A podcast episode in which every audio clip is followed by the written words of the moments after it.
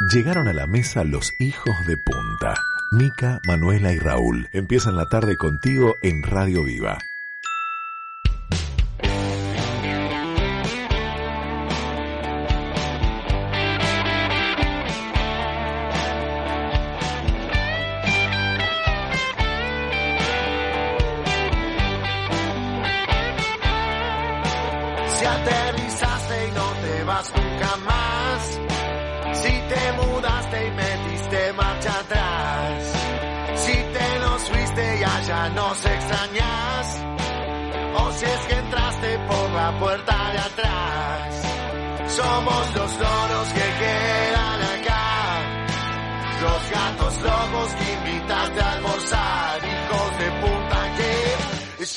Están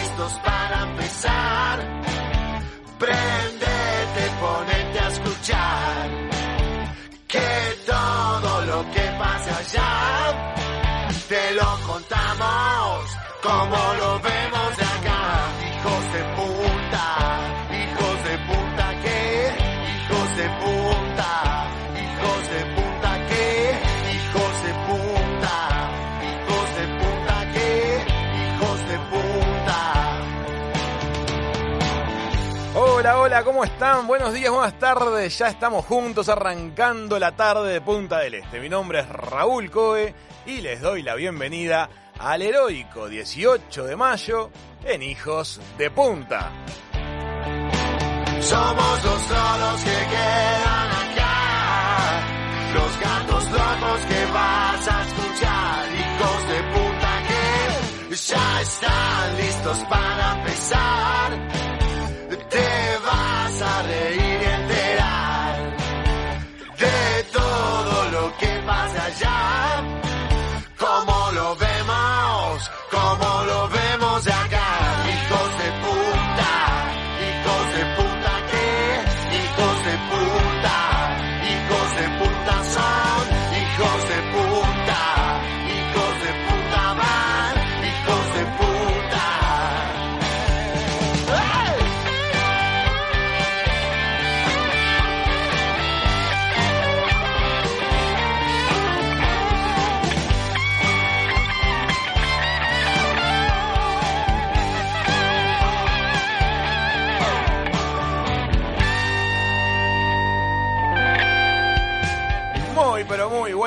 tardes a todos. Bienvenidos, ¿cómo están? Bienvenidas a la mesa. Chicas, ¿cómo pasaste el fin de semana, Manu? Hola a todos y a todas, ¿cómo están? Qué lindo lunes. Bueno, no sé por dónde empezar.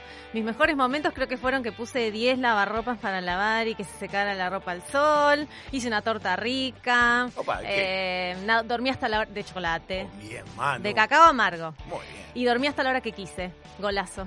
Perfecto. Bueno, muy bien amigos. Estamos aquí disfrutando del arranque de la tarde de Punta del Este y a mi derecha tengo una persona que también pasó un fin de semana genial. ¿Cómo estás, chiquitúa? Buenas, qué divino sol de lunes que tenemos hoy. Espectacular. Mi fin de semana, bueno, como ya sabes, autocine, Netflix, paseos y alguna que otra capacitación Es verdad. con, con dos perritos un poco olorosos, voy a decir la verdad. Ya están para bañarse hoy. Hoy les toca. Así es. Hoy les toca. Bueno, un día increíble de sol tenemos arriba de Punta del Este. Hoy estamos conmemorando la batalla de las piedras en el Uruguay. Tenemos un café riquísimo. Estamos en la mejor compañía porque sabemos que del otro lado están ustedes. Nos han escrito cosas preciosas durante el fin de semana. Así que estamos cada vez más felices haciendo hijos de punta. Qué otoño de clima precioso, ¿eh? Por favor. La verdad que hemos estado divino. el ¿Vieron algunos de los recomendados de Nanu? No. No, Yo, muy mal, muy mal. yo me siento orgullosa de que pasé del capítulo 1 al 2 de aterrizaje de emergencia en tu corazón sin dormirme. Así que ya Es un eso progreso. es un adelanto. Eh, sí. Totalmente. Yo vi Wire de las recomendaciones de Manu. ¿Y qué tal? Y la verdad que a mí me gustó mucho. La vi solo, no, no logré gancho con ¿No? Chiquitúa en eso. No, Pero me eh, pareció pero ya le saqué turno con el psiquiatra. Lo va a atender el miércoles. No, está buenísimo. El documental es un caso real. Lo que pasó es alucinante en muchos sentidos. La investigación periodística, este, que de alguna manera echa luz sobre el asunto, era buscada por la persona que quería divulgar Sí. lo que había hecho durante tantos años. No había ninguna persecución, no había ninguna denuncia. Eso es increíble. Es increíble. Y después el documental tiene unas vueltas de tuerca que sucedieron durante la producción del documental. Súper recomendable. Muy impactante, muy Genial. buena la recomendación La voy a ver. de Nanu. Encontramos también eh, Into the Night, una, una miniserie en realidad. Por ahora tiene estrenada una sola temporada de seis capítulos que está muy interesante, también francesa, No, ¿verdad? belga, de Bélgica. Belga. Ah, Muy, pero muy hablaban lindo. todo francés. Y sí, Bélgica habla francés. Bueno. Pero este. Pero la verdad que la, ¿Pero de lo- qué está trata? muy buena un, la un serie. poquito, es cuéntenme. misteriosa, es una un vuelo comercial Sí. este, con un grupo de personas muy heterogéneo y de alguna manera ya en el primer capítulo sucede algo, que es medio incomprensible, que provoca que la, la luz del día este, aniquila a la humanidad. Entonces, el, el avión, avión tiene que volar siempre hacia... siempre sigue hasta la noche, Claro, claro. tiene Sí. que volar en lo que es la, la- la hora nocturna. Qué locura. Y no, tiene que, no puede Tiene que, para atrás. no, ti- tiene que seguir la noche. Le está dando vueltas a la Tierra porque tiene que seguir siempre Sí. en, el, en el sector noche de la Tierra. Tiene que parar para repostar combustible, va encontrando Es situaciones diversas. O sea, la, idea es muy atrapante. No sé si la realización les va a gustar a todos, pero el, el- la- el concepto es muy, muy atrapante. Bueno, Este, ¿Sabes lo que hicimos? Fuimos a el autoshow, al autocine. lo vi. Lo vi en sus redes. Lo pasamos genial. ¿En serio? Es muy linda la experiencia del autocine.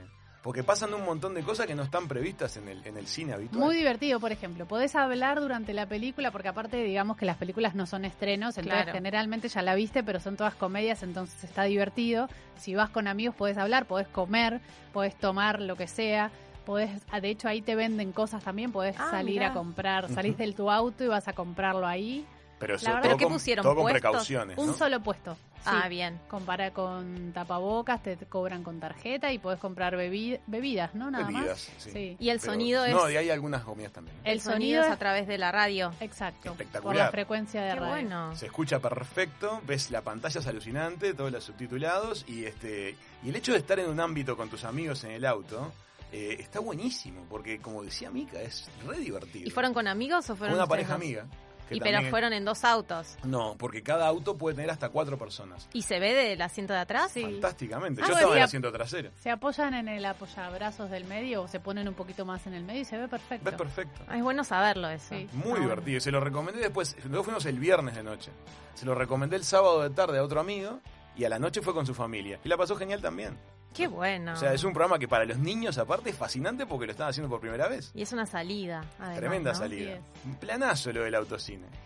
Qué bueno. Planazo, ¿Qué Bueno, vamos a tener en el programa de hoy? Bueno, les cuento que por primera vez vamos a recibir en el estudio a una persona que será nuestro nexo con China. Ah, con Les China. cuento, sí, a partir de hoy eh, les estoy hablando de la señorita Chao Mien, a quien vamos a preguntarle acerca de la situación actual del gigante asiático. También nos vamos a comunicar con Joe Malone, nuestro exclusivísimo y secreto corresponsal espacial astronauta que desde hace cinco años y ahora cuatro semanas está varado en el planeta Marte. Pobre. Muy bien. Y bueno, estamos muy orgullosos porque siendo nosotros un programa tan nuevito, eh, vamos a tener el honor de recibir por primera vez, hablando de todos los temas, al intendente de Maldonado, Jesús Bentancur. Bueno, muy bien, chicas. Hoy es el Día Internacional de los Museos. Qué interesante. Así es, lo dice mi calendario de stickers que no se equivoca nunca. Desde 1977, el Consejo Internacional de los Museos estableció que los 18 de mayo se conmemore el Día Internacional de los Museos. Es un día que tiene como objetivo concientizar a las personas sobre la importancia de los museos como medio para la difusión y el intercambio cultural, enriqueciendo las sociedades y favoreciendo la paz entre los pueblos. Aunque la pandemia derivada del coronavirus ha provocado el cierre de los museos temporalmente, ha provocado también que casi todos los grandes museos del mundo hayan desarrollado novedades en el ambiente virtual. Así que les invitamos a todos a este, sumarse y revisar un poquito lo que hay a nivel de museos virtuales. Por ejemplo, el Uruguay ofrece desde el portal museos.gov.ui, gv.uy, ahí nuclea toda la información de los museos uruguayos. Eh, también les recomendamos tremendamente que visiten las webs de British Museum, del Rijksmuseum de Ámsterdam, el Museo del Prado, el Museo del Louvre, Museo de Arte Moderno de Nueva York, Museo Guggenheim. Guggenheim, el Guggenheim de tanto de Bilbao, el de Venecia. Todos los museos han desarrollado un trabajo virtual de primer orden para este, sobrellevar el periodo de la pandemia. Así que bueno, el Día Internacional de los Museos. ¿Han- ¿Cuáles han sido los museos favoritos de chicas? que El han MoMA. visitado? Me ¿El MoMA te encanta. No me Ay, voy a olvidar más una frase que dijo mi madre apenas entró y vio. Vieron que tiene como un salón con triple altura el MoMA. Apenas entras todo blanco. Del centro del salón colgaba un resorte y un ventilador de esos antiguos de pared de caño. Ajá. Y el, el ventilador estaba como girando y rebotando. Y mi mamá O sea, colgaba un ventilador del techo. Nada más que eso, en todo el espacio que es enorme. Dijo, ¿esto es arte? Nunca me voy a olvidar de ese día. Esto Estuvo es buenísimo. Pero el museo es súper lindo y además tengo ese lindo recuerdo con ella. Vos tenés ahí un recuerdo lindo cuando entraste a la habitación que cancelaba los colores. Eso fue alucinante. Entré en, en esa misma visita, entré con mi mamá en una habitación, no, era todo un piso del museo que estaba destinado a ese experimento, eh, que estaba iluminado con luz amarilla. Sí. Entonces, la gente, todo lo que era de color se veía blanco y negro. Tus Claro. ojos, lo no sé cómo funciona. loco es una luz, no es una luz amarilla que se compra en la ferretería, es, es un tipo No, de luz. trabaja, claro, claro. sí. Exacto. Y es, era increíble porque ibas caminando por todo el piso del MoMA y la gente que venía de frente, vos la veías en blanco y negro y decías, ¿qué está Es pasando? Te mirabas la mano y la- te veías todo Era alucinante. Sobre Qué ese bueno. artista hay Sí. un documental en Netflix que se llama Abstract, que cuenta Exacto. cómo fue el proceso El de... primer Ah, capítulo de mirá. Abstract es de ese artista, porque Está son bien. varios capítulos. Sí, es verdad. Sí. Bueno, yo conozco el del Prado. Qué es divino. el que, que es muy grande, o sea, te tenés que tomar el día entero más o menos. Y después uno que me gustó mucho es el Museo del Mañana, que está en Río de Janeiro. Ay, sí, el de Niterói, el, de Eh. la- que pro- pro- diseñado por Niemeyer en la puntita. Sí, El exacto. el un que es el- no, ese fui también, pero me gustó más el, de- el Museo de Mañana, que es de Calatrava. acá. Ah, no conozco ese, mirá qué bueno. Bueno, ese Buen es dato. muy bueno. Museo de mañana. Museo de, sí, de mañana, no sé cómo se Muy dice. bien, sí, sí, sí. Pero la verdad ese me impactó, me encantó, es muy futurista, es muy lindo. Así que bueno, recomendado para cuando Muy vayan a bueno. Río. ¿Fueron alguna vez a ver la Mona Lisa al Louvre? Sí. No. Sí, sí, fuimos. Tiene el tamaño de media televisión, ¿no? Sí, ¿En de- serio? De, la pantalla de tu computadora, sí. Es pequeña, sí. Vos te la, te la Te la esperás esperás como grandota, enorme. claro. No, es chiquitita. Es verdad. ¿Y qué sensación da ver, ver una, Una obra un ícono? Siempre es impactante, ¿no? Yo creo que son momentos que hay que atesorarlos, más allá de que la emoción artística que te pueda provocar de repente no alcanza tus expectativas. Hay otras obras de pronto que te llenan más el alma. Este, por ejemplo, en el Rijksmuseum se, están los Rembrandt y Ah, lo- esos claroscuros eh, a ese tamaño son maravillosos. En el Museo Blanes tenemos las grandes obras de Blanes y también son impactantes. Eh, bueno, en el Museo de Arte Moderno de Brasil hay algunas cosas de escultura que no se pueden creer, en San Pablo, yo qué sé. ¿Saben lo que es la noche de los museos?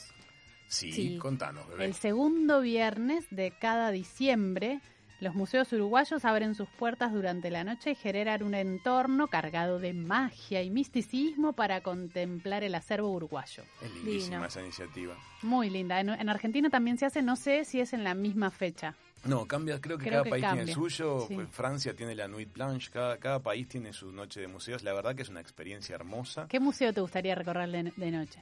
Eh, buena pregunta. Ay, Creo a mí que el de- la Historia Natural de- de- sí, Ah, la claro. historia de natural de Nueva Nueva York. York impacta porque tiene las grandes dioramas ¿no? de los dinosaurios y eso es Que igual ya bastante, el recorrido es ba- bastante oscurito porque Sí. no hay, no está muy iluminado para que se puedan apreciar las dioramas exactamente. Algunos acuarios debe ser hermoso Ah, visitar a la bien, noche. sí.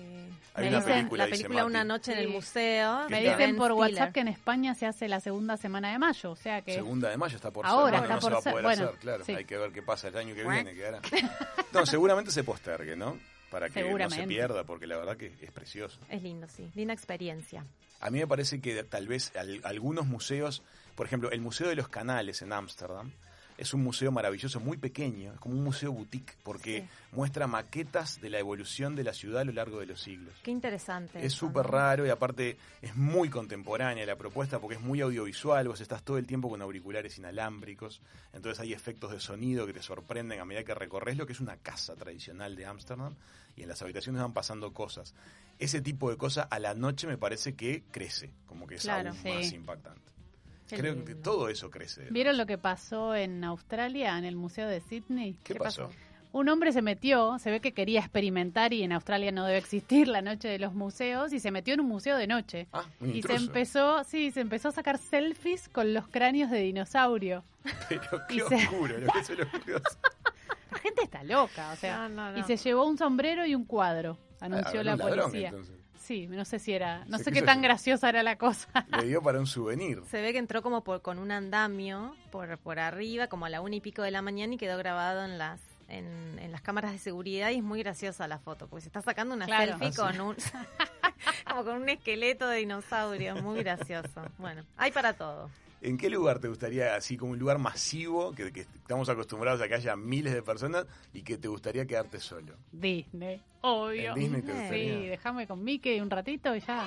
Entrar a cualquier juego sin hacer cola, sin que esté lleno de gente. Puede ser, debe ser raro. sí. Interesante.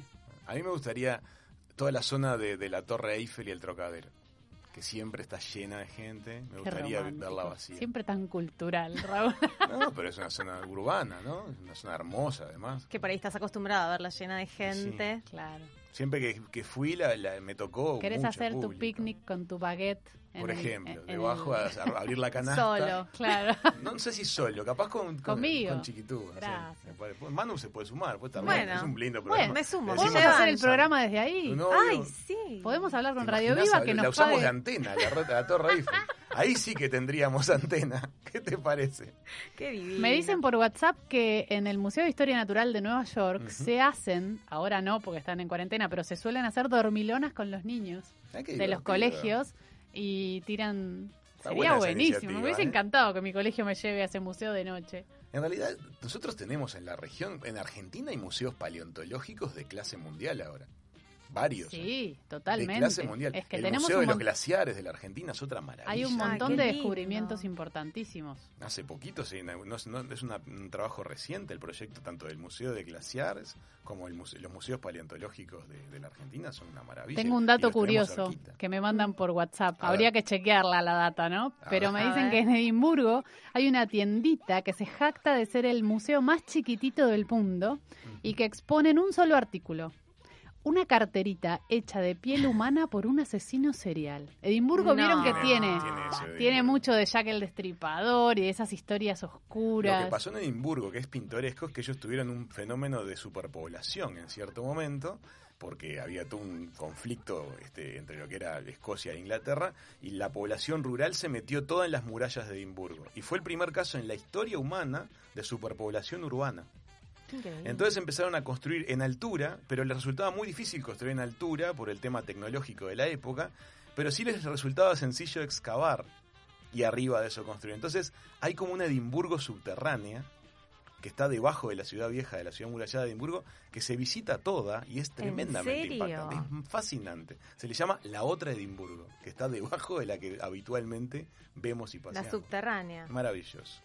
Bueno, muy bien. Este, qué programita lindo que tenemos. Tenemos de todo para hoy. Estamos en el 96.7 en la costa este, 96.3 en la costa oeste del Uruguay. Y todos los amigos de Montevideo, países vecinos y de todo el planeta nos pueden escuchar por streaming a través de www.radiovivafm.uy. Y si tenés un celular en la mano, como suele pasar últimamente en el siglo XX o XXI, escribinos al 098-967-967 o si no, del resto del mundo al 0059898-967-967. Muy bien, amigas, amigos, España y Argentina escuchen, le vamos a contar algo. Acá en Uruguay, las provincias se llaman departamentos. El nuestro se llama Maldonado. Y los gobernadores se llaman intendentes. Así que bueno, sigan disfrutando el arranque de la tarde con nosotros porque en el próximo bloque vamos a recibir al gobernador de nuestra provincia, que en Bien. realidad es el intendente de Maldonado, Jesús Bentancur, en Hijos de Punta. Muy bien amigos, ha sido director general de obras y talleres, diputado nacional y ahora es nuestro intendente. Para un programa nuevito como el nuestro es un honor recibir en Hijos de Punta al intendente de Maldonado, don Jesús Bentancur con nosotros. Bienvenido Jesús, ¿cómo estás? Muy bien, bueno, un saludo a la distancia y gracias por, por, por acordarse de nosotros por acá que estamos trabajando en la Intendencia. ¿Por dónde andás Jesús? ¿Andás por...? En el por- quinto piso acá en la oficina. Ah, perfecto, perfecto. Bueno, ¿quién es mejor jinete, vos o tu nieta? Eh, tiene muchas condiciones mi nieta. Pero, pero lo- Por suerte me acompañan todas las, las, las marchas a caballo y los desfiles a caballo. Así que eh, es muy lindo cuando los jóvenes se interesan realmente por, por los caballos porque es una forma de, de crecer sanos.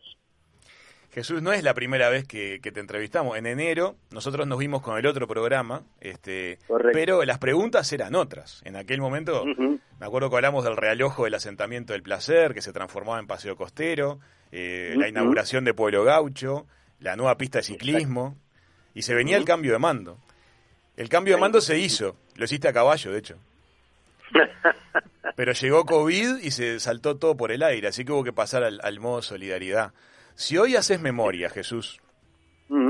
¿cuáles han sido como los momentos más emotivos que has vivido estos días tan raros que hemos vivido desde el 13 de marzo para acá? ¿Qué te viene a la cabeza si rememorás estos 40 Yo creo que- días? En un principio, antes de que apareciese el primer caso en el Uruguay de, de COVID-19, nosotros ya estábamos tomando co- conciencia a raíz de lo que pasaba en otros países y elaboramos un- una estrategia de concientización de la ciudadanía y volcamos todo lo que teníamos en, nuestra parte de, publicitaria y de pautas a, decirle a la gente qué era lo que se venía y qué era lo que se debía de hacer y lo que no se debía de hacer. Y yo creo que a partir de ahí nosotros eh, se, la- se elaboró un protocolo de sanidad donde eh, interactuamos con ACE, con los sanatorios, con los hospitales, pusimos todos nuestros médicos a disposición y, se armó el protocolo para tratar de achatar el- la línea ascendente que es la- el contagio del coronavirus que se viene logrando. Pero yo creo que lo más importante es era que se nos, que venía arriba realmente otro tipo de pandemia y era eh, las consecuencias sociales y económicas que traía este la- el coronavirus y se dieron rápidamente porque el mismo 13 de marzo cuando aparece el primer caso las calles quedaron vacías y decenas y decenas de personas sin trabajo y, y bueno y ahí nosotros ya estábamos trabajando sobre cómo enfrentar esta situación. Y, y creo que lo, lo logramos este porque fuimos por delante de la ola.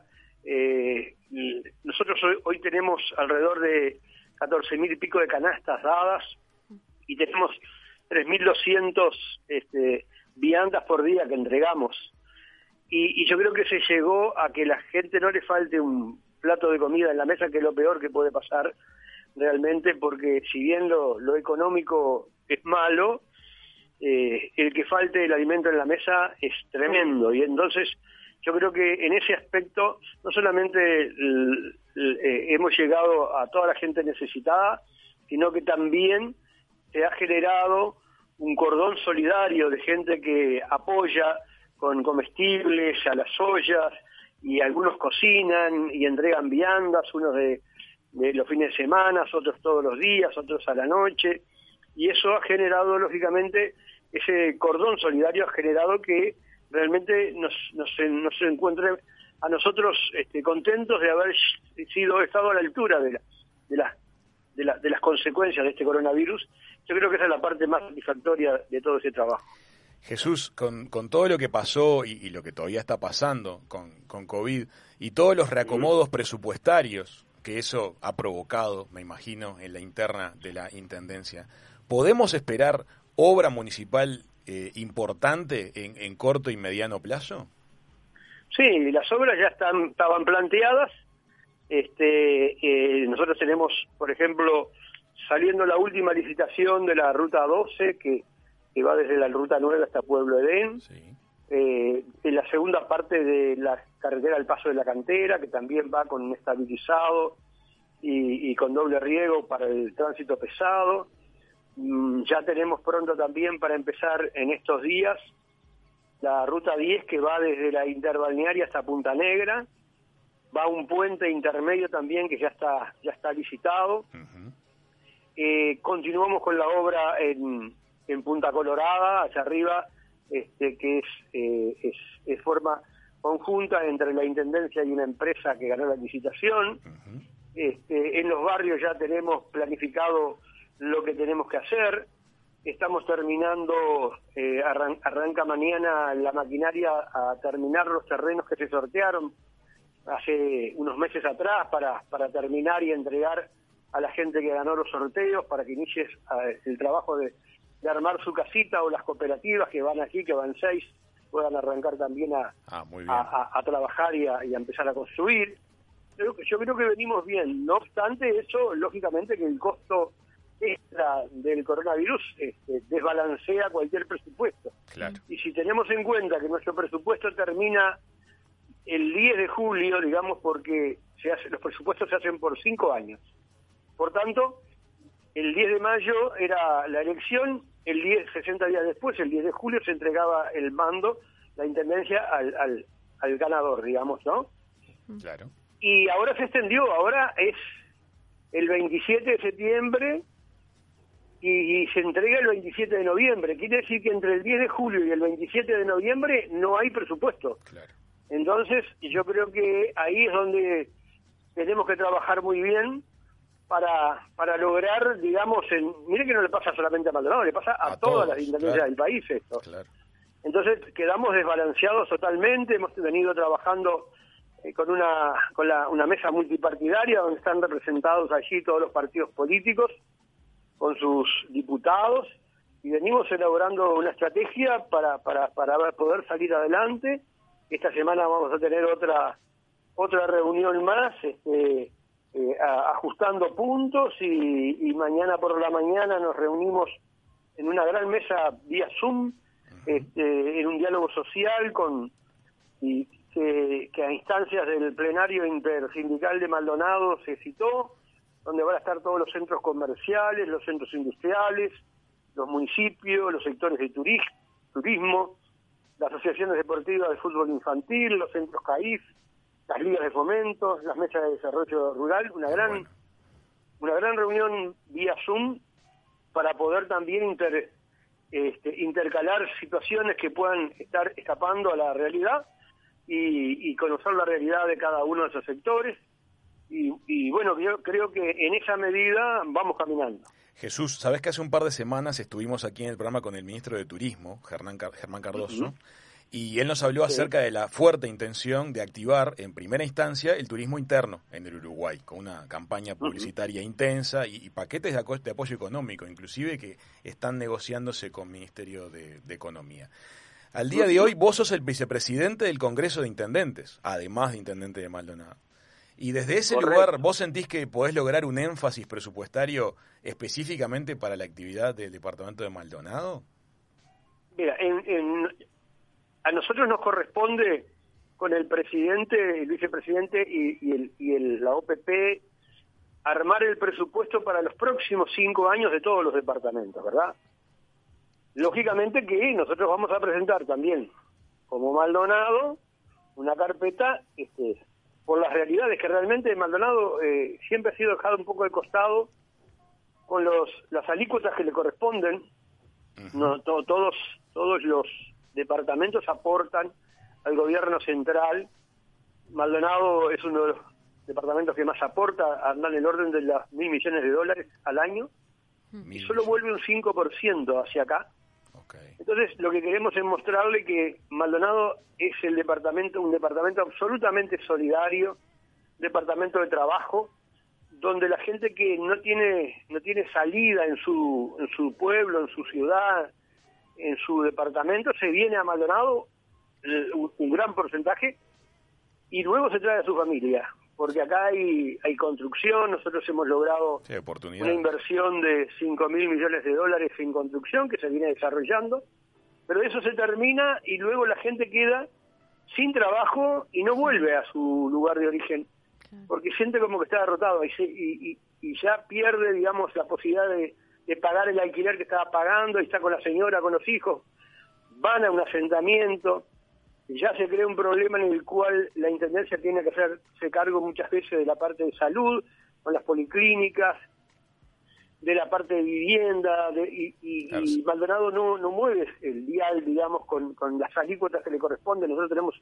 un 2.9 en algunas cosas de esa bolsa, el 100%, y, y, y que se divide entre los 19 departamentos y un 4.3 en otras, o sea que es muy, muy bajito Va a haber que renegociar y, entonces.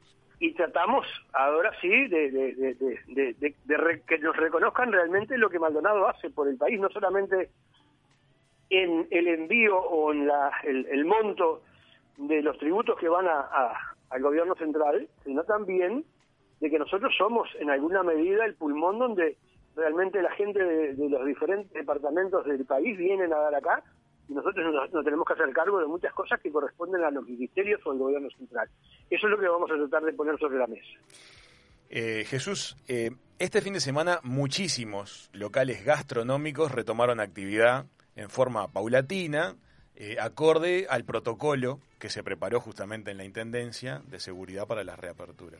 ¿Para cuándo se estima que se podrían eh, reabrir, también acorde a protocolo, los hoteles? Yo hoy a la mañana, creo que muy temprano, 8 de la mañana, estuve hablando con el director de turismo, Borsari, este, respecto a, a esta, cómo lo veía él, esta, esta posición, digamos, de, de, una pequeña reapertura de, los, de los restaurantes, pizzerías. Este, él había estado, trabaja codo a codo con el ministro eh, de Turismo también, y, y me decía, y yo creo que los hoteles van a ser los últimos que van a abrir, Ajá. porque tienen un protocolo realmente muy estricto, y lógicamente que, que si, si quisieran abrir, lo pueden hacer. Este, pero los costos de abrir un hotel, indudablemente, son tremendos y son altísimos, y hoy por hoy la gente no se mueve, está temerosa de viajar, de moverse.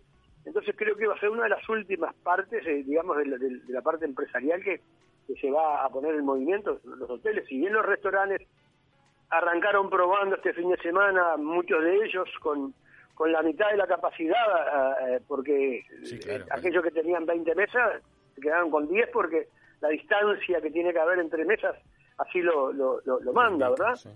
y la gente aún está temerosa de salir a los lugares públicos. Es un esfuerzo que está haciendo la, la gente de los restaurantes para ver si pueden levantar un poquito y trabajar.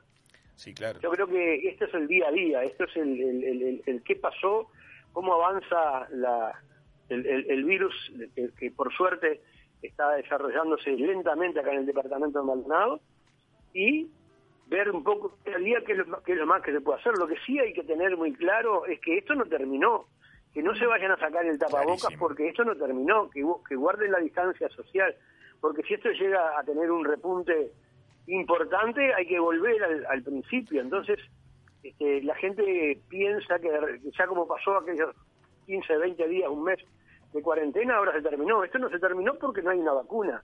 Por tanto, el, el contagio y la virulencia que tiene el contagio de este virus es tremenda y no podemos descuidarnos. Tenemos que, hacer de cuenta que es como el primer día, cuidarnos, mantener la distancia, no hacer determinadas cosas, eh, estar de tapabocas, este, y, esas cosas elementales, el alcohol, lavarse las manos, eso continúa y no sé hasta cuándo, pero no podemos descuidarnos en ese tipo de cuidados porque por ahí pasa el hecho de poder seguir lentamente haciendo avanzar esa, esa curva del virus. Jesús, cuando uno, cuando uno es intendente, ¿qué es lo que más te desvela? ¿Qué es lo que más preocupa cuando uno es intendente? No se puede fantasear, no sé, pero ¿cómo lo vivís? Yo creo que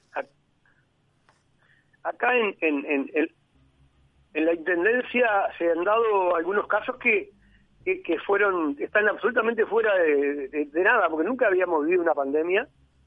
Eh, uno cuando está en la Intendencia quiere hacer cosas y, y, y- que todo esté bien, pero creo que lo, lo que más uno tiene que tener en cuenta hoy por hoy es aprender hora a hora qué es lo que está pasando, estar informado para cuando toma una medida, saca una resolución, realmente esté acorde a lo que se debería hacer o lo que se tiene que hacer, ¿verdad?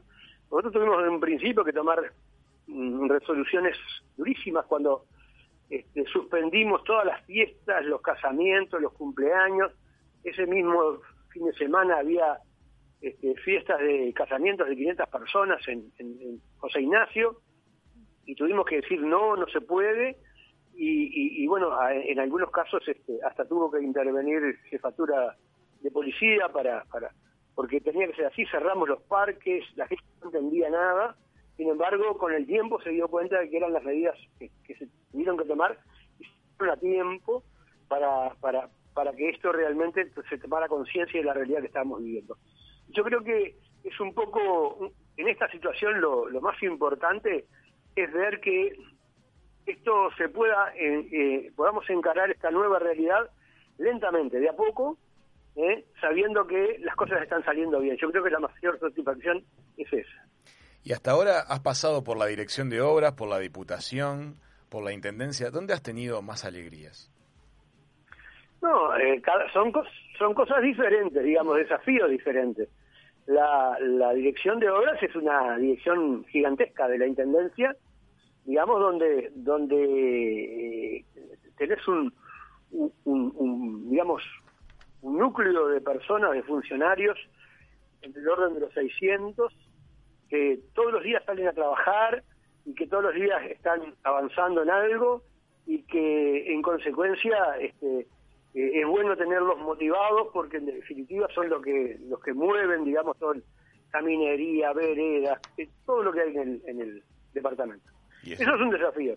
Diputado tiene tiene fui poco tiempo, pero es un aspecto legal, digamos, de, de, de, de- de- de leyes y, y que tienen que ver con, con todo el país, ¿verdad?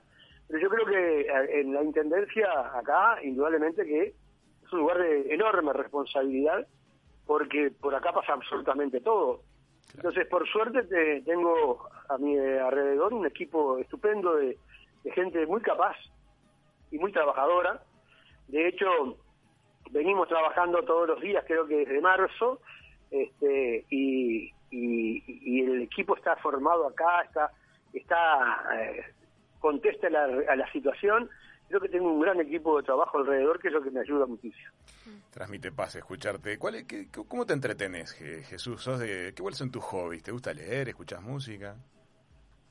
Eh, me gusta leer, en este momento no estoy leyendo porque me vengo tipo 6 de la mañana para acá, para la oficina, y, y llego a mi casa a las 10, 10 y pico de la noche todos los días.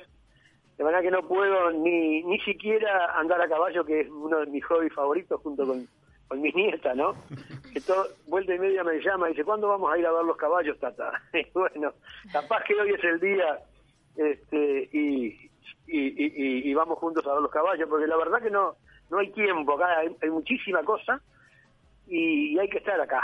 Y, y lamentablemente cuando hay que estar, hay que estar y hay que dejar de lado los los espacios de, de ocio de repente que son merecidos, pero que no se puede. Bueno, Jesús, muchas gracias por este rato. No te robamos más tiempo. Nos encantó tenerte en la mesa de Hijos de Punta. Muchas gracias a ustedes y como siempre a las órdenes. Amigas, amigos, era el intendente de Maldonado, Jesús Bentancur, conversando, conversando con todos nosotros en la mesa de Hijos de Punta. Sumate a Hijos de Punta, arroba Hijos de Punta 967.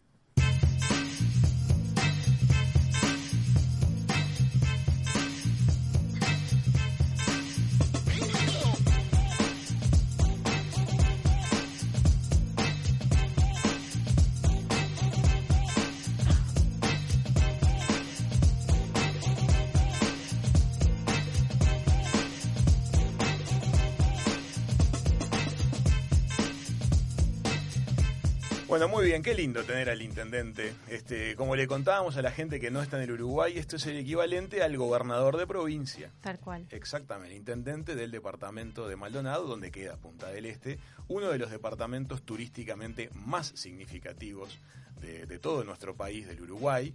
Y este y bueno, ha sido una alegría contar con, con la palabra. Da- transmite mucha calma, ¿no? Sí, Sí. y además, como dijo él, no hay que olvidarse de seguir con las medidas de seguridad a pesar de todo esto, para no tener que hacer un retroceso respecto a lo que venimos viendo, que la verdad que los números de Uruguay son muy buenos eh, respecto de países eh, no que están pegados a nosotros. Eh, entonces, bueno, hay que seguir cuidándose, disfrutando, pero sin, sin descuidarse, como dijo Jesús. No, transmitió también una imagen como de mucho foco, me parece, en, en las Sí. distintas este, iniciativas y, y líneas de acción de la Intendencia. Sin duda, nos ha movido todo el presupuesto, la, la crisis de coronavirus, en todo sentido. Recaudatoriamente nos vemos afectadísimos, los gastos hay que reorganizarlos. Es una tormenta no prevista, ¿no? Pero bueno. Em, bueno, muy bien. Estamos este, leyendo una noticia que nos parece súper linda. Em, hay un diario australiano que narró la historia de los pasajeros del crucero Craig Mortimer y tituló Gracias Uruguay. Sí. No sé si vieron esa noticia, pero es muy impactante. Es el diario Fremantle Herald que de, de- de Australia eh, que narra todo lo que pasó con, con el crucero Greg Mortimer en Uruguay, entrevista a familias que han sido, este, digamos, que han atravesado esa dura experiencia, entrevistan al señor que besó el piso, ¿se Sí, acuerdan? Que cuando se bajó de- de- del barco. Y este y bueno, realmente ha sido un placer este, que un periódico de alta circulación y, este, esté diciendo esto, porque aparte lo rebota en todas las noticias del mundo.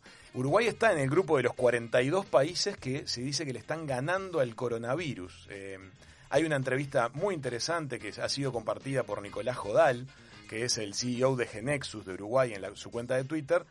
Eh, la página es encoronavirus.org, es una página internacional Sí. en la que se muestran estadísticas en tres fases. Los países que van ganándole al coronavirus, es la expresión que usa Sí. el portal, los que están cerca y bueno, y todo el gran grupo que necesita acción Sí. urgente. Uruguay ha quedado en el grupo de, este, Los de que los que van ganando. ganando. Está Nueva Zelanda, Tailandia, Grecia, Australia. Igual no me gusta que le digan ganando Sí, o no está perdiendo. lindo, ¿no? no pero está bueno, bueno. es- está traducido del inglés. Sobre, aparte de eso fue, creo, eh, mucho de los problemas que se generaron les- en las conferencias de prensa de Trump Sí, por haberle dicho que iban ganando o perdiendo. No Sí, está esa bueno visión deportiva Es un término raro. complica las cosas. Pero bueno, el concepto es como tres grupos, ¿no? Va más allá del nombre, los que están por la mitad, Alemania, Japón, Francia, Italia. Le llaman cariños a todos nuestros amigos de, de España que también están en ese grupo. Acción urgente, Brasil, Brasil. Ecuador, Argentina. México, Argentina, Chile, este, Perú. Acción urgente. Acción urgente para Acción todos urgente. ellos. Así que bueno. Ahora, a nivel turístico, esta imagen para Uruguay es fuerte, ¿no? Sí, bueno, como hablábamos la otra vez de Nueva Zelanda, o sea, Uruguay, la gente va a elegir ir a países donde el virus esté controlado. Y la verdad que Uruguay, eh, por lo que venimos viendo, es uno de esos casos. Así Sin que es muy positivo. Eh, sería interesantísimo conversar con Nicolás Jodal. Sí, Sí, ni hablar. Nicolás Jodal es uno de los asesores clave del gobierno uruguayo en todo lo que ha sido este, este asunto. Eh, sería muy interesante contar. Vamos a pedirle a Cecilia si lo puede contactar en estos días a Nicolás. Es el creador de la plataforma coronavirus.uy. Nos dice Ceci que ya lo está llamando. Ya lo estamos Ah, llamando. lo estamos por conseguir. Por. Exactamente. Porque ha sido una figura interesante, aparte una persona tremendamente formada. Eh, una cosa que me gusta del gobierno uruguay, y es algo que no es de este gobierno, siempre lo tiene el gobierno uruguayo, es que escucha a sus expertos. Sistemáticamente Sí. los expertos en Uruguay son escuchados.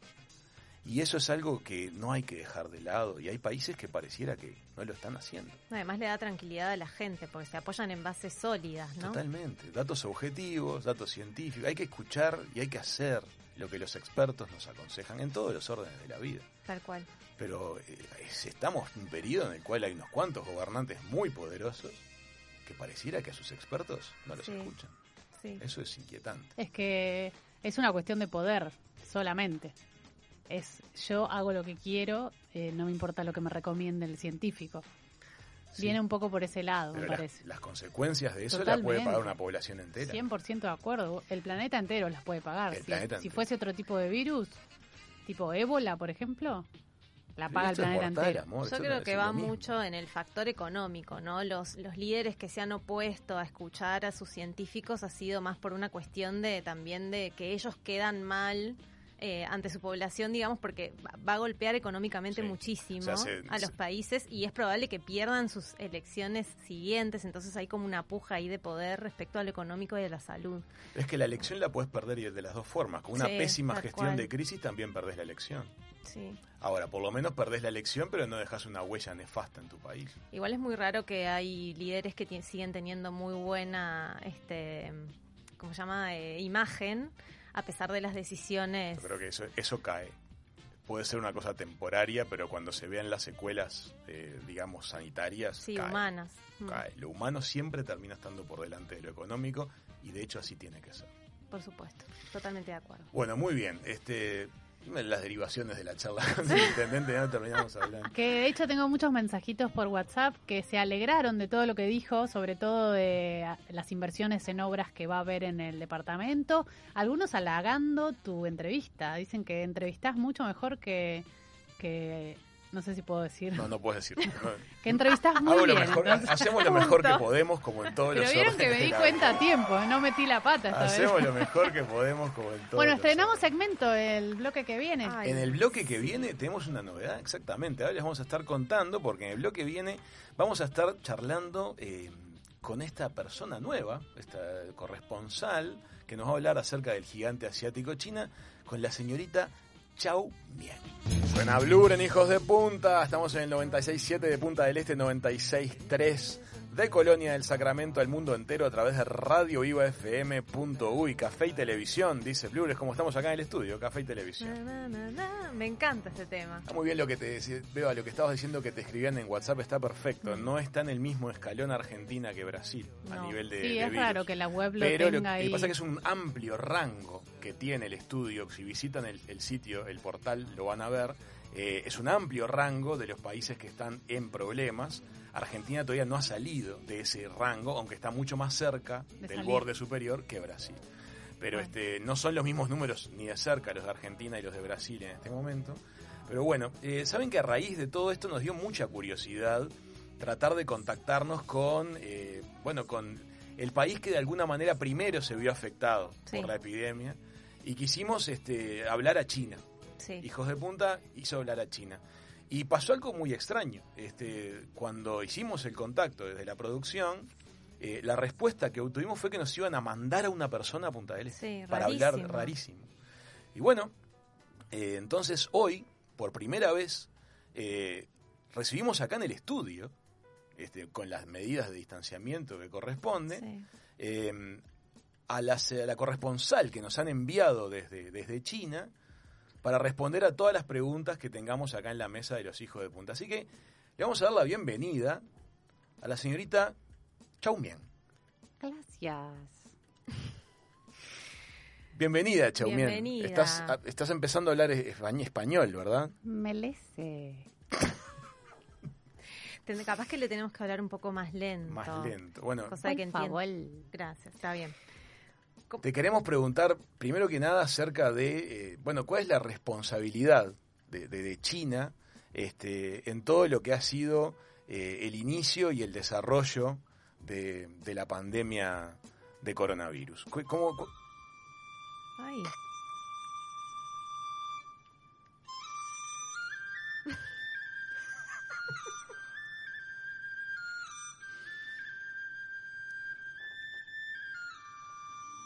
Pasó? Aquel a quien mil dedos acusadores señalan puede morir sin estar enfermo.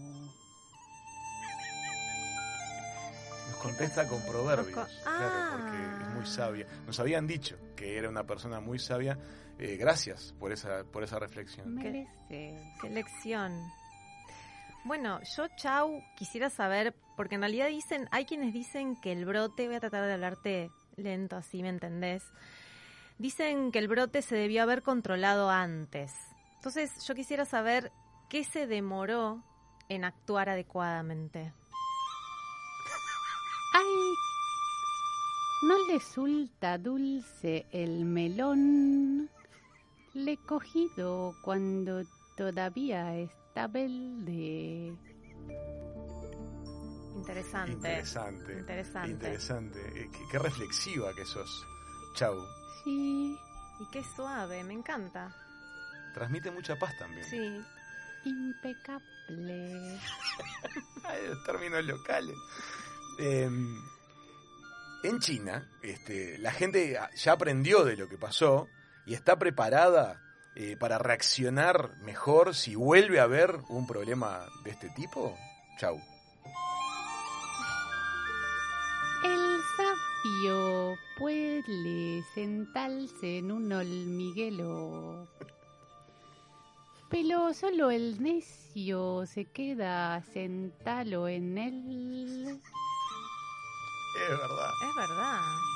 Qué maravilla. Contesta siempre con, con proverbios. No, es impresionante. Qué sabiduría. Ahora, Raúl, yo con estas reflexiones y respuestas, la verdad que yo creo que empezamos a ver las cosas de una manera diferente. Sí. O sea, nos está cambiando Te totalmente cambia, la te cambia cómo visual, lo la ves. visión. Te cambia como lo ves.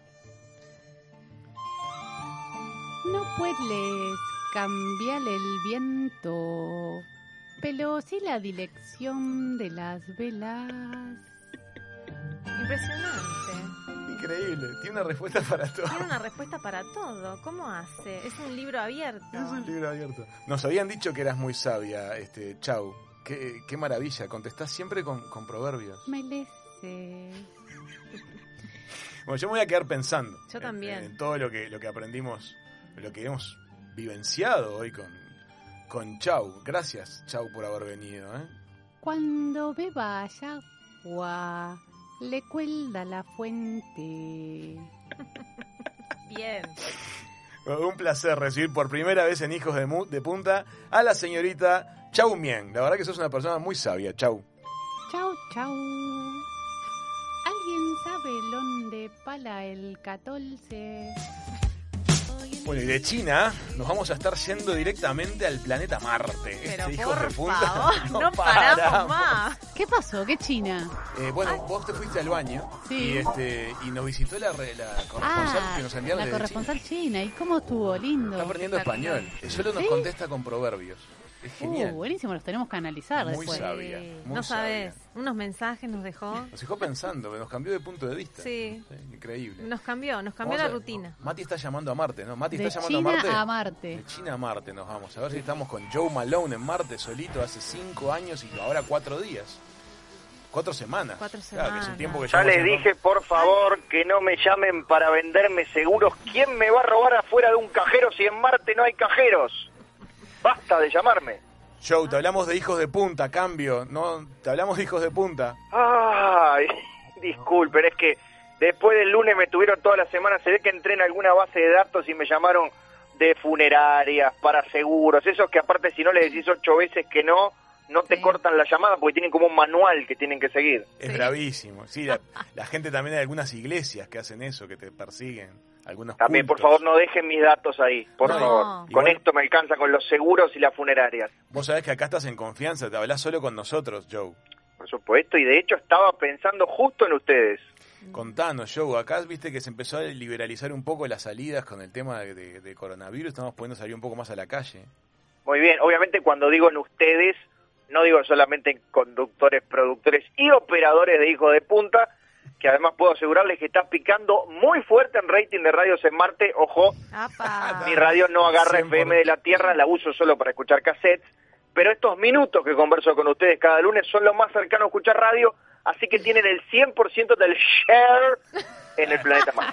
100% del share en ¡Qué Marte. bien! ¡Qué maravilla! Eso es un orgullo. Es un orgullo. Hijos de Totalmente, punta, le hoy decía que es- pensaba en ustedes, pero hinchado.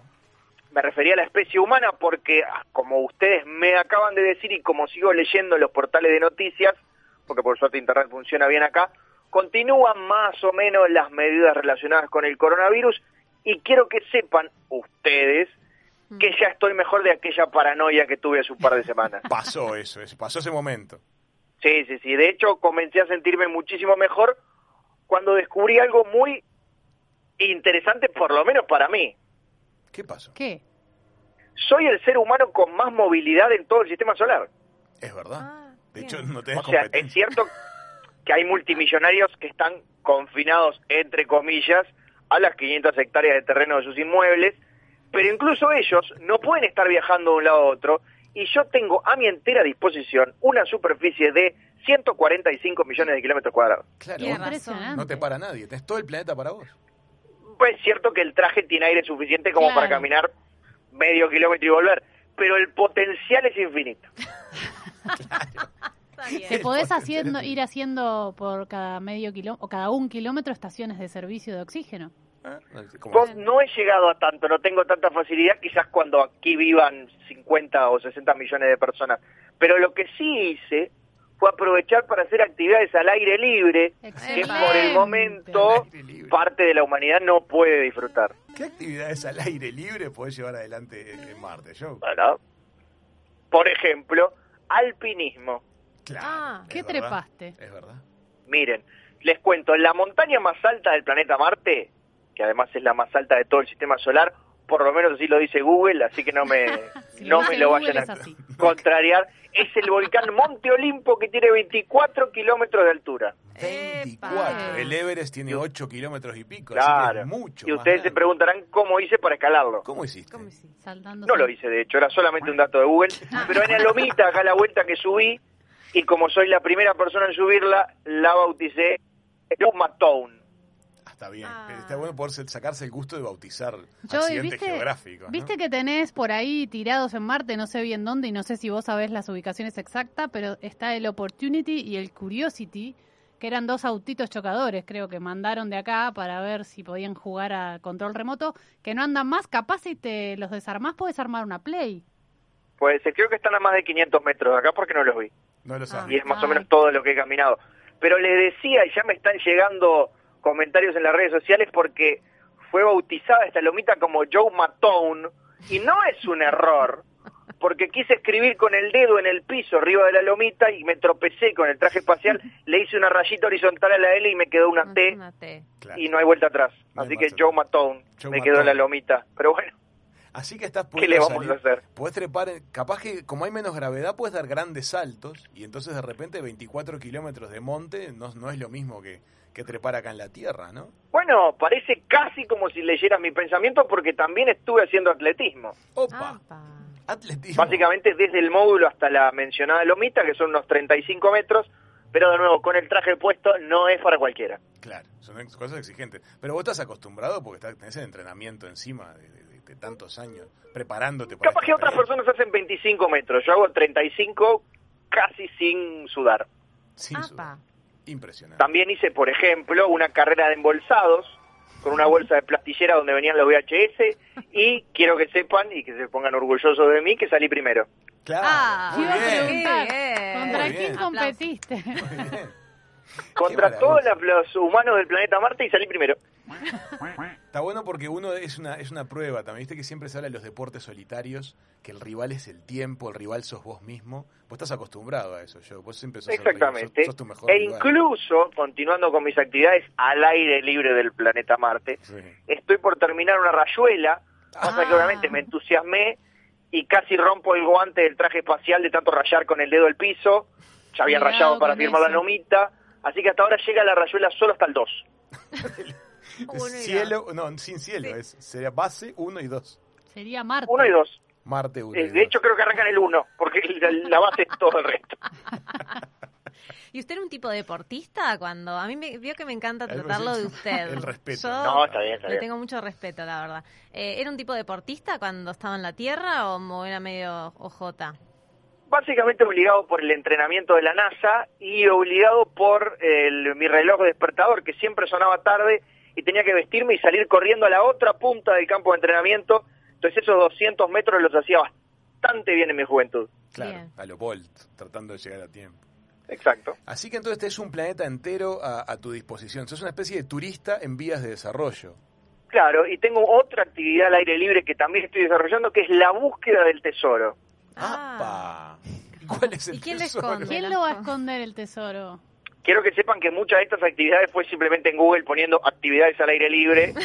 Yo no tengo tanta inspiración. Pero bueno, fue lo que apareció. Y hasta ahora se me está complicando porque, claro, para que tenga gracia, tuve que escribir pistas que yo no supiera, entonces me han resultado imposibles de descifrar hasta ahora. Claro. Es un ejercicio de disociación psíquica. Sí, de hecho no sé dónde estaría el tesoro porque a lo que no sé dónde está, no puedo saberlo, no lo enterré yo. Es muy complicado jugar solo la búsqueda del tesoro, quiero que lo sepan. Es complicado jugar solo a muchas cosas. Los hijos únicos lo sabemos muy bien. Yo jugaba al ajedrez contra mí y me ganaba siempre con las negras. Y jugaba para perder cuando, cuando movían las blancas. El miércoles tenés turno, ¿te acordás que te dije en el primer bloque? Nunca me, nunca me sentí tan menos solo como en este momento, imaginándote jugando al ajedrez solo vos. Es como que alguien me superó. Se nos Bueno. cayó un lagrimón. Pero los hijos únicos Totalmente. tenemos para aportar en esto, este Joe. No es la primera vez que enfrentamos estas situaciones de soledad. No, por supuesto, yo me he ido acostumbrando. Yo algún día les hablaré de mi familia. No soy hijo único, Ajá. pero este, es esto que me has contado sinceramente. eh, compraría combustible al- en el mercado negro para ir y darte un abrazo.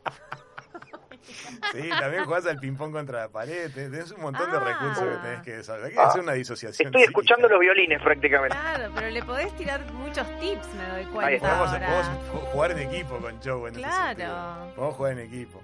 Bueno, Mirá, eh, con esto que me decís, para que vean que yo pienso en ustedes, voy a elaborar una columna especial para que te sientas menos solo o, o en, en retrospectiva te sientas menos solo hablando de actividades para hijos únicos. Voy a hacerlo pensando en ti, especialmente. Qué lindo. Qué, exclusiva, ¿no?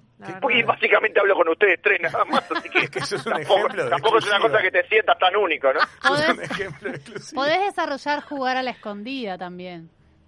Totalmente. Voy a, es una muy buena opción esa de cómo se transforman en, en los juegos sociales en juegos para hijo único Es verdad. para Buscarle para una bueno para de que la, audiencia que no, obviamente no nos está escuchando se sienta mejor contigo Tendrías que ver, porque muchas de las cosas que vamos a estar contando las vivimos. Las viviste. Ah, Sin sí. duda que sí.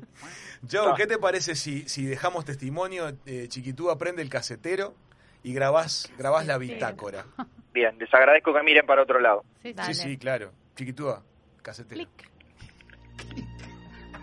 Bitácora de Joe Malone número 1856 hoy comencé con el proyecto de editar el libro Guinness de los récords marcianos quién es la persona más veloz la más alta la que tiene las uñas más largas la que es capaz de comer un tubo entero de puré de manzana deshidratado en menos tiempo y también el récord a la persona que tiene más récord, que hasta ahora soy yo porque los tengo todos, salvo el de la carrera de embolsados de A2 y el de la carrera de embolsados de A3. Fin del comunicado.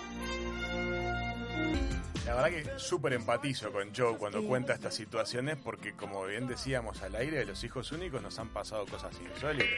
Vos sabés que yo por ejemplo me había armado un arco de fútbol Sí. y tenía la red del arco bien tensa Sí. para que si hacía, hacía un gol me volvía la Volviera. pelota. Ay, me, es que Y ¿te tenía puedo la dar un abrazo? No te puedo dar un abrazo porque estamos en Da penita, pero... Y la presión de no errarle al arco porque si le errabas la tenías que ir a buscar vos.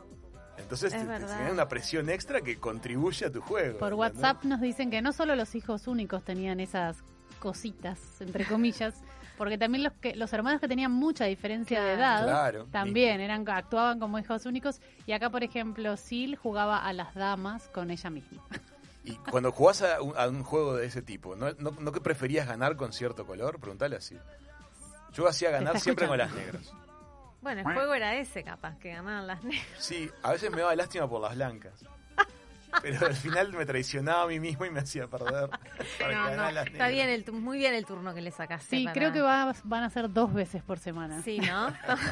¿Vieron qué garrón cuando el psicólogo te dice, ¿no querés venir una vez más por semana? Mirá que tengo, tengo Al 9000 de horno. esas. eh. Se van a hacer, No, hay que es hacer lista. sorprendente. Me gustó mucho ese Pero- intercambio con Joe. Pero si lo mirás como con perspectiva, en general mejora el rendimiento. Porque son de autoexigencia. Te superás a vos mismo. Y sí, vos por ejemplo, si te estás tirando al, al aro de básquet Sí. y errás, tenés que ir a buscar el rebote. Si embocás bien firme al centro, la pelota prácticamente te vuelve a vos. Los que juegan básquet lo saben. No, solo vos, Raúl. Entonces, cuanto más acertás, más te vuelve la pelota y te ahorrás los pasos de ir a buscarla. No, no, no, no, no. Muy fuerte. no, fran- frontones, es de todo. de todo. Me gustó lo del ping-pong contra la pared. Eso, la mesa es fundamental que doble al medio. Así jugás contra la, contra la, la otra mitad de la mesa. Mirá que- no, no, es muy, muy No, hay, interesante. hay muchas, hay muchas de esas. Bueno, muy bien. Este, en un ratito vamos a, a tener otro segmento del programa muy divertido. Eh, vamos a estar haciendo juntos el Chiqui Mensaje. Siendo radio desde Punta del Este, 96.7, 96.3 en Colonia del Sacramento, a través del mundo, para el mundo entero a través de Radio Viva, fm.uy. No hay nada más divertido que jugar a la escondida de adultos, Eva. ¿Qué te sorprende? Sí, bueno, nunca lo hemos jugado. Pero O sea- nadie dice que no se pueda. Creí que íbamos a hablar de juegos de niños, no que los íbamos a poner en práctica siendo adultos. Se puede poner bueno. Sí, puede ser. Va, ¿Vos a- la última vez que lo jugaste, recordás más o menos qué edad tenías? Y sí, 7, 8, 10 años, supongo. Ah, bien. Mi niñez es una especie de gran foto. Bueno, no tengo esta ni semana- rango. Entre los 6 y los 14 Esta es el mismo semana día. es tu cumpleaños. Es verdad. Podemos hacer una escondida en vez de una fiesta. Fue una encontrada, está bueno. Sí, No, con distanciamiento social. claro, o sea, es te verdad. tienen que encontrar a dos metros. Sí, o apoyarte un puntero láser. También. Pum. Bueno. Como si fuera a te pegar un, un tiro.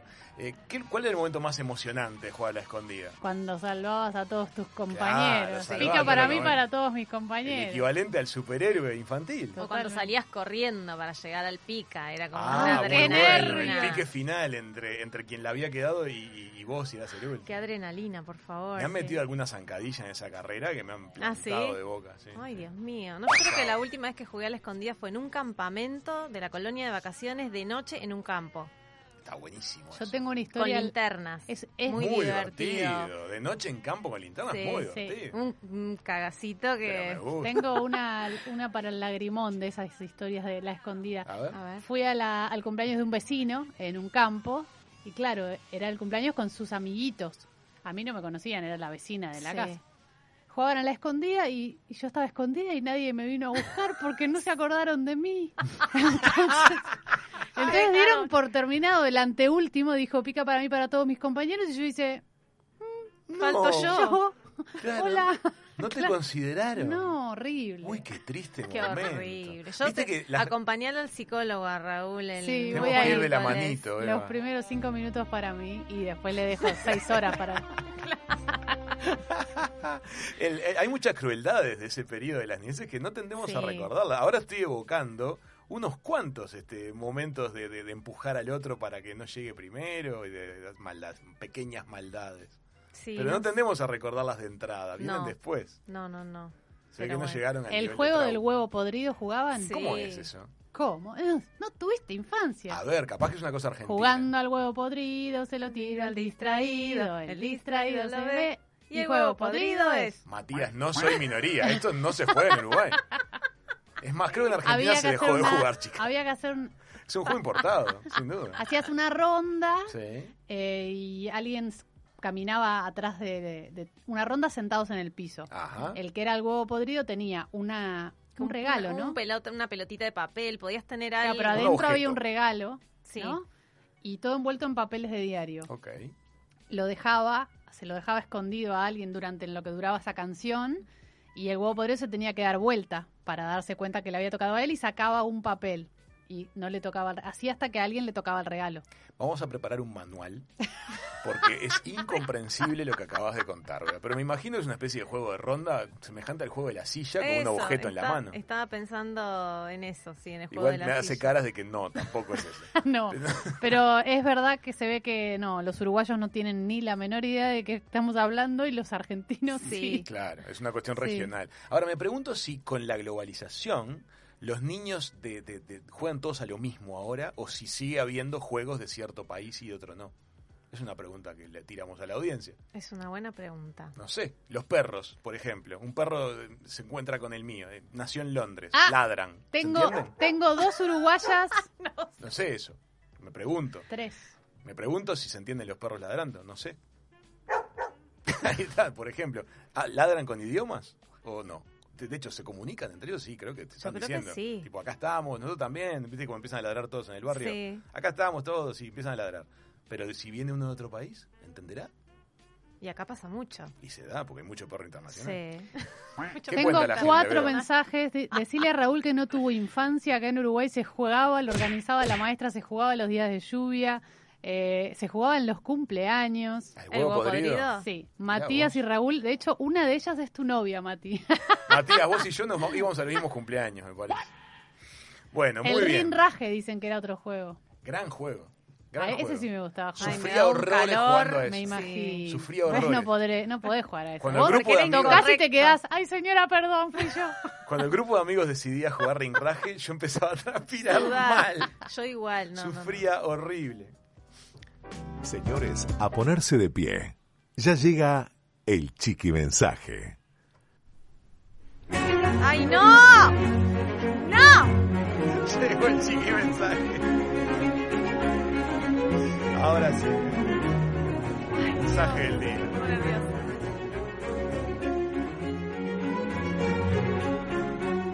Apologize to someone you have wrong. Muy bien. Qué bien, che. Cada vez mejor. ¿Cómo ha mejorado esto realmente? Espectacular, Beba. Vamos a pedirle disculpas a alguien con quien te equivocaste. Vamos a decirle Yo le discul- pido disculpas a mi hermano por haberlo dejado encerrado en el lavadero. Bueno, yo le pido a una ex jefa por no haberla mandado a la mierda antes. Yo le pido perdón a Claudio. Creí que eras Claudia. A mi mamá por robarle monedas de la billetera para comprar naranjú.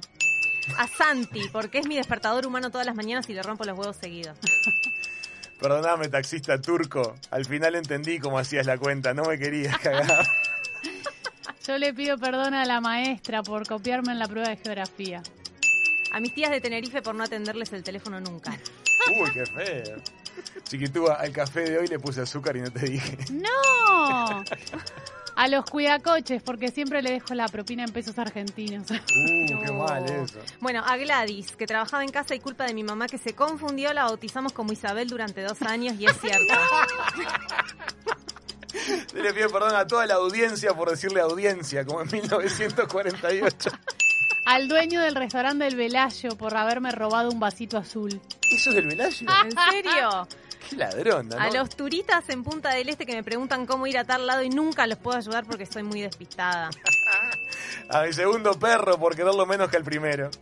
A Raúl por reaccionar tan mal al despertar- despertarme de la anestesia. Ah, cierto. A mis ex compañeros de volei de la escuela 1 en Bolívar por haber sido tan tronco espantoso. Acompaña los mejores momentos de sus vidas con la playlist de Hijos de Punta en Spotify. Además de en Spotify y en YouTube, encuentran todos los podcasts de Hijos de Punta con todos los programas y actualización diaria. Y súmense y recomiendan nuestro Instagram explosivo arroba hijos de punta 967 para enterarse de todo lo que va pasando en el programa, participar de las encuestas, hacer comunidad, beber buen vino y charlar con nosotros. Beber buen vino, ¿qué tal? Qué rico. Aguante el chiqui mensaje, me dicen por WhatsApp al 098967967. La verdad que hasta hubo un sponsor interesado en este segmento. Les quiero agradecer porque para mí es un mimo. Yo lo hago con mucho, pero mucho placer. Y bueno, va, va tomando cuerpo, ¿no? Eh, gracias Mati por la selección musical y la puesta al aire. Gracias Valen por la explosión en Instagram.